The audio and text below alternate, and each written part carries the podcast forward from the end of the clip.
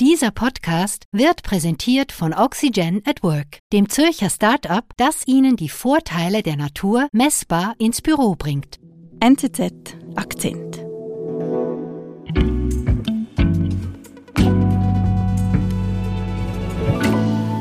Bei mir im Studio ist jetzt Lukas Mäder, unser Technologieredaktor. Hallo, Hallo Lukas. Marlene, vielen Dank, dass ich hier sein darf. Ist ja klar, dass du ein Video mitgebracht hast.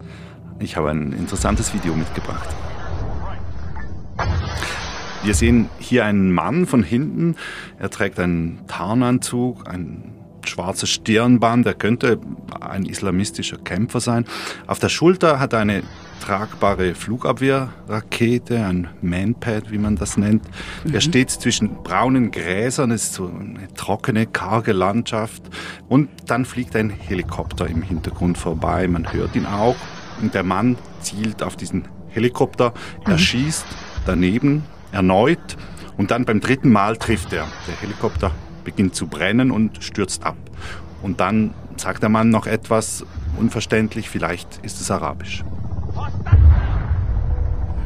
Also ein Video aus dem aktuellen Konflikt Israel-Gaza.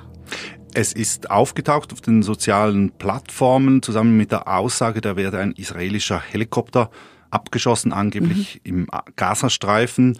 Das Problem ist, das Video ist nicht echt. Es ist ein Ausschnitt aus einem Videogame. Nicht nur im Konflikt zwischen Israel und der Hamas grassiert Desinformation. Fake-Bilder und Videos seien aber nur der Anfang, sagt Technologieredaktor Lukas Mäder. Künstliche Intelligenz werde das Problem massiv verschärfen. Ich bin Marlin Müller. Lukas, also das vorhin war ein Fake-Video, sagst du. Ich muss sagen, ich hätte nichts gemerkt. Klär mich auf. Ja, dieses Video tauchte früh auf im Konflikt im Nahen Osten, nämlich am 8. Oktober, am Tag nach dem Terrorangriff der Hamas auf Israel, auf der Plattform X, früher Twitter, dann auch auf Instagram und Facebook wurde es geteilt. Es stammt aus dem Videospiel Arma 3 und es war bereits Anfang Jahr online. Das haben Faktenchecker der französischen Nachrichtenagentur AFP herausgefunden. Okay. Die Absicht dieses Videos oder dieser Verbreitung ist klar.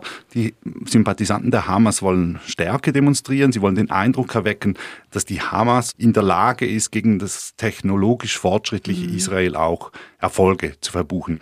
Das ist ein beliebtes Mittel im Krieg, eben solche militärischen Erfolge vorzutäuschen. Also wenn man genau hinschaut, dann merkt man, irgendwas stimmt da nicht. Ja, sobald man es weiß, sieht man es, dass so die, die Struktur des Bildes, der Aufnahme, das sogenannte Rendering, das sieht man, dass es nicht eine echte Aufnahme ist. Also das heißt, wir reden über Desinformation, Informationskrieg, ist es das, Lukas? Genau, es geht um die Beeinflussung der öffentlichen Meinung und das passiert mit Verbreitung von manipulierten Informationen, teilweise auch mit echten Informationen. Und das ist schon lange eigentlich ein Mittel in der Kriegsführung. Mit dem Internet und den sozialen Medien ist das alles nochmal ein bisschen ein wichtigeres Thema geworden. Schlagwort Fake News. Und jetzt, jetzt kommt eben die künstliche Intelligenz hinzu, die KI. Und, und das verschärft das Problem nochmal massiv. Kannst du erklären, wie? Ja, seit einem Jahr ist KI ja in aller Munde mit diesen Chatbots, mit ChatGPT vor allem, die Fragen beantworten können, die können Texte erstellen, selbstständig. Übersetzungen ist zum Beispiel auch etwas, wo KI vorkommt, wo wir diese automatischen Übersetzungen verwenden im Alltag. Inzwischen gibt es gefälschte Bilder, die eine wirklich überzeugende Qualität haben, sehr oft. Und was jetzt die nächste Entwicklung dann ist, ist im Bereich von Stimmen und Videos, wo KI in Zukunft auch täuschend echte sogenannte Deepfakes erstellen wird. Und du sagst, KI, also künstliche Intelligenz, wird immer mehr zur Gefahr, jetzt auch in Konflikten.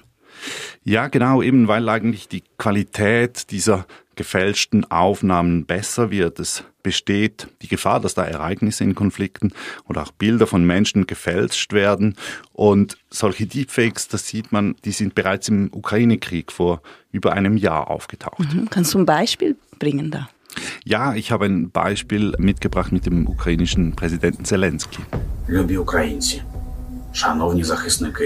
Am 16. März 2020 22, also knapp einen Monat nach dem Beginn des russischen Angriffs, ist ein Video aufgetaucht auf Telegram und auf Kontakte, dem russischen Facebook. Darin sieht man Zelensky, den ukrainischen Präsidenten, der an einem Rednerpult steht, im Hintergrund eine Wand mit der Aufschrift Büro des ukrainischen Präsidenten und mit, mit ganz ernster Miene sagt Zelensky dann, er habe den Donbass einnehmen wollen. Er sei aber gescheitert und er sei deshalb aus Kiew geflohen und die Ukrainer sollen jetzt die Waffen niederlegen, sie sollen kapitulieren. Also es sieht schon täuschend echt aus. Ja, wenn man nur zuhören würde, dann klingt es wirklich einigermaßen echt. Das würde wahrscheinlich keine Zweifel wecken. Und die Täuschung ging eben noch weiter damals. Es wurde auch ein Fernsehsender gehackt, also die IT-Infrastruktur, Ukraine 24. Und während eine News-Sendung lief, die war echt, gab es unten so ein Laufband mit einer Aufschrift und dort wurde eben auch zur Kapitulation aufgerufen. Also das heißt, dieses Fake Video ist Teil einer größeren Operation. Genau, das sieht man ganz häufig. Gefälschte Inhalte werden in einem gewissen Kontext verbreitet. Das ist mhm. Teil einer größeren Kampagne, einer Operation, teilweise vielleicht auch staatlich gesteuert. Und es ist, geht nicht nur um eine Fälschung, sondern immer um eine größere Aktion. Mhm. Das ist schon mega gefährlich. Also, weil wenn Bilder oder Videos so täuschend echt sind, also zum Beispiel hier jetzt was, wenn die ukrainischen Soldaten an der Front das glauben. Genau, in diesem Fall waren die Bilder jetzt noch eher von schlechter Qualität. Also Zelensky bewegt den Körper nicht, eigentlich nur das Gesicht. Es wirkt sehr unnatürlich und es ist deshalb relativ leicht noch erkennbar als Deepfake. Aber mhm. klar, das wird sich eben ändern mit künstlicher Intelligenz, mit dieser Weiterentwicklung und dann werden diese Deepfakes äh, viel besser. Die Qualität wird viel besser. Täuschend echt. Quasi. Täuschend echt, mhm. genau. Und da kann man sich auch leicht vorstellen, was dann passieren kann, dass das Gewalt auslösen könnte. Zum mhm. Beispiel aktuell im Krieg im Nahen Osten, wenn jetzt da Bilder auftauchen von toten palästinensischen Kindern, Schwerverletzten und einem Angriff, angeblichen israelischen Raketenangriff, dann könnte das durchaus zu verstärkten Anschlägen auf jüdische Einrichtungen, auf Jüdinnen und Juden führen. Aber diese Bilder gibt's ja, die sind ja auch echt. Ja, die gibt es, aber es fehlt manchmal vielleicht ein bestimmter Kontext. Also als es da zu dieser Explosion im Spital im Gazastreifen kam, wenn jetzt mhm. dort zum Beispiel ein Raketentrümmer aufgetaucht wäre mit hebräischen Schriftzeichen oder auch Bilder von wirklich zahlreichen toten und schwer verletzten Kindern in diesem Moment. Es gab damals Proteste und wenn man das in diesem Kontext zusätzlich mit mhm. Manipulierten, gefälschten Informationen weiter angeheizt hätte, dann hätte das durchaus noch eine zusätzliche Eskalation bedeutet. Mhm. Und dann werden solche Bilder brandgefährlich. Genau. Und das Problem geht noch weiter. Es ist nicht nur die Qualität der gefälschten Inhalte, die glaubwürdiger wird. Es wird auch die Verteilung, die Verbreitung der Inhalte wird besser. Okay, wie?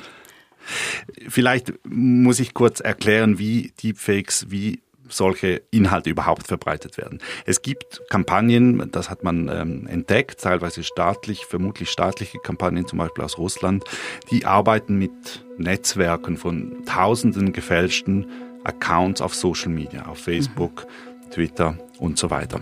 Und die geben sich teilweise als Medienmarken aus, teilweise als Bekannte oder sie sehen dann so ähnlich aus wie bekannte Medienmarken. Und dieses Netzwerk von gefälschten Accounts, die verbreiten gewisse Botschaften, Narrative, eben teilweise echte Informationen, aber auch manipulierte oder gefälschte Informationen. Mhm. Also steuern Debatten irgendwie. Genau. Mhm. Es werden bestimmte, man sagt eben Narrative, bestimmte Sichtweisen, Erzählungen werden verbreitet. Mhm. Und das soll eben die Stimmung in der Bevölkerung beeinflussen. Aber wo ist jetzt hier die künstliche Intelligenz? Welche Rolle spielt sie jetzt hier? Welche Rolle sie jetzt spielt, ist vielleicht noch nicht so klar, aber sie wird in Zukunft könnte sie eine sehr wichtige Rolle spielen, indem dass diese Netzwerke, diese gefälschten Profile glaubwürdiger wirken. Auch die Interaktion zwischen diesen gefälschten Accounts könnte glaubwürdiger werden, also dass die Plattformen Facebook, X, Instagram diese gefälschten Accounts schwerer entdecken könnten. Es mhm. wird auch einfacher werden, Inhalte in mehreren Sprachen zu verbreiten. Also nicht nur in den großen Sprachen, sondern auch in kleineren Sprachen, vielleicht sogar irgendwann Schweizerdeutsch. Und man kann diese Inhalte auch genauer ausspielen. Also man kennt das aus der Werbung, dieses Micro-Targeting, dass man wirklich bestimmte Zielgruppen direkt anspricht, weil das mhm. sozusagen von der KI gesteuert werden kann. Man kann sich sogar vorstellen, dass es irgendwann zu einer personalisierten Desinformation kommen könnte, also dass wirklich gewisse Inhalte, manipulierte Inhalte dann konkret auf dich, auf Marlene Oehler kreiert sind. Hm. Eine schaurige Vorstellung. Das klingt aber auch aufwendig. Solche Desinformationskampagnen, stecken da also immer Staaten dahinter oder große Organisationen? Ja, schon häufig, was man, was man heutzutage weiß. Staatliche Akteure, also entweder Staaten direkt oder, oder Organisationen, die von Staaten finanziert werden. Aber eben nicht nur, es gibt durchaus auch heute schon kommerzielle Anbieter für solche Informationskampagnen. put something out there on social media, we develop a platform of influence. Hier zum Beispiel hören wir ein Verkaufsgespräch von dem sogenannten Team Jorge. Das ist eine israelische Firma, ein internationales Netzwerk von Journalisten. Die haben recherchiert, dass diese Firma, die behauptet, in verschiedenen Wahlen, Präsidentschaftswahlen zum Beispiel in Afrika Einfluss genommen zu haben. Die bieten das an für Kunden, teilweise eben auch private Firmen oder so, mit einem Netzwerk von er sagt da in diesem Call von 31.000 Bots, also Fake-Accounts, uh, uh, dass er da beliebige Informationskampagnen fahren könnte und diese Bots, diese Profile, die seien auf Arabisch, auf Russisch, aus der Schweiz, aus Asien und so weiter. Also er prahlt ziemlich mit seinem quasi mit seinem Angebot hier Desinformationskampagnen genau, zu verkaufen. Genau, da muss man natürlich auch ein bisschen vorsichtig sein, weil er sagt dann auch, ja, sie seien so erfolgreich gewesen und so weiter. Ob sie wirklich so erfolgreich sind, das kann man am Schluss nicht belegen. Aber klar ist, es gibt solche Anbieter und mhm. ähm, KI wird dieses Geschäft mit der Desinformation nochmals revolutionieren, weil solche Kampagnen, die werden billiger und besser, es wird mehr solche kommerziellen Anbieter geben, eben wie dieses Team Koche. Und es wird dann auch erschwinglicher. Also, dass sich eben auch mhm. private Leute, Firmen solche Kampagnen eigentlich leisten können oder eben auch Terrororganisationen, nichtstaatliche Akteure wie, wie die mhm. Hamas, die das heute vielleicht noch keinen Zugang hat zu wirklich professioneller KI. Also das heißt, mit KI wird dieses Angebot eben von Beeinflussungskampagnen fast schon zur Massenware im schlimmsten Fall. Ja, ich glaube, das ist die ganz große Gefahr, oder dass diese Verbreitung solcher Kampagnen massiv zunehmen wird. Wir sind gleich zurück.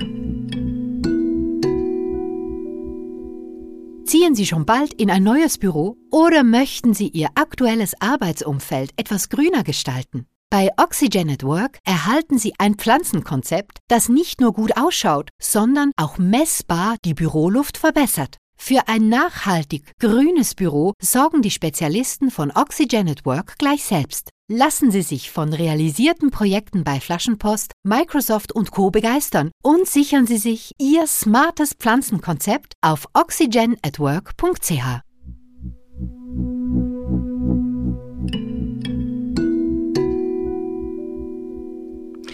Lukas, also fassen wir zusammen. Desinformation, sagst du, wird durch künstliche Intelligenz in Konflikten noch gefährlicher, weil die Qualität wird besser, es wird gezielter gestreut und es gibt auch immer mehr, inklusive ein wachsender Markt. Was heißt das jetzt? Unterm Strich heißt das, dass man den Informationen, die da sind im Internet, noch weniger eigentlich vertrauen kann als heute. Also wird der, der ganze Informationsraum wird, wird verschmutzt, wird zusätzlich verschmutzt. Und das könnte auch dazu führen, dass es zu einem Misstrauen gegenüber den Institutionen kommt, also gegenüber der Wissenschaft, den Medien, das sieht man ja jetzt schon ein bisschen diesen Trend, auch gegenüber mhm. Behörden, staatlichen Behörden und so weiter. Und dass man sich auf einen Konsens einigt, ist natürlich in einem gewissen Maße auch die Basis unserer Demokratie. Mhm. Und das kann schon auch in Gefahr geraten, im schlimmsten Fall. Okay, was wäre zu tun?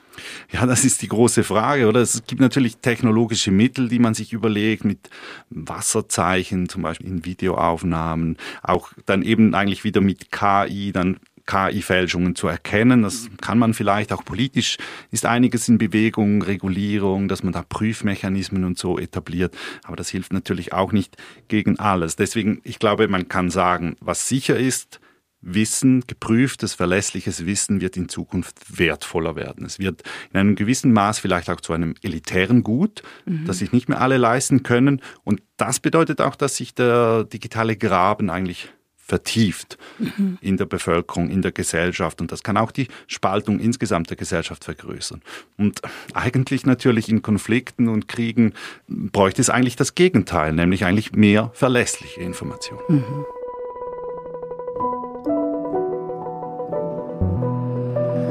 Lieber Lukas, vielen Dank. Ich danke dir, Marlen, dass ich hier sein durfte.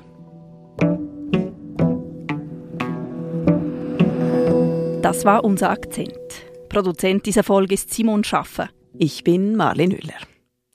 Und übrigens, wenn du dich schnell, kompakt und fokussiert über das Weltgeschehen informieren möchtest, dann mach das doch mit unserem täglichen Newsletter, dem NZZ Briefing. Registriere dich dafür kostenlos unter go.nzz.ch/briefing oder klicke einfach auf den Link in den Show Notes. Bis bald.